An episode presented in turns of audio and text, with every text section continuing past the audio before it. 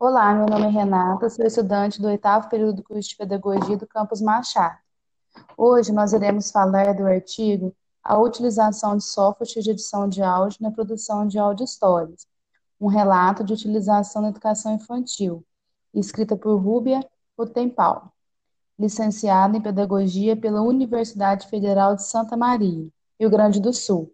Esse artigo foi orientado pela professora doutora Cláudia Barim e publicado na revista Tecnologia da Educação.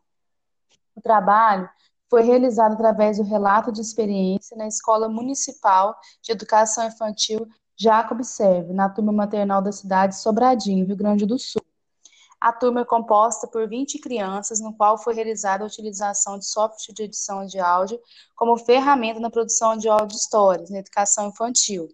Esse relato de experiência teve por desafio valorizar a contação de história na educação infantil e fazer uso das TICs para otimizar os resultados, produzindo áudio histórias no qual traz o uso de ruídos, sons, onomatopeia, aumentando assim a atenção das crianças, contribuindo para o desenvolvimento dos pensamentos e linguagem.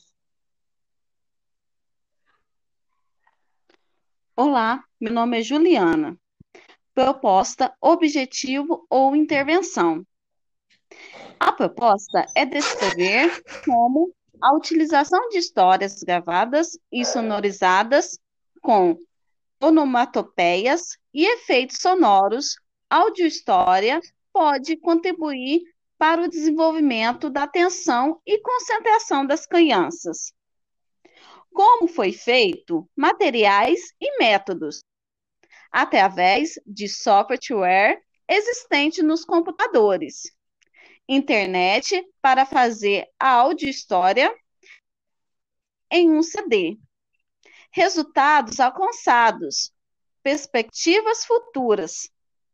As crianças prestaram atenção e também participaram ativamente durante a discussão dos mesmos, o que condiz com o que afirma o referencial curricular Nacional da Educação Infantil. É que contar histórias contribui para o desenvolvimento do pensamento narrativo e da oralidade.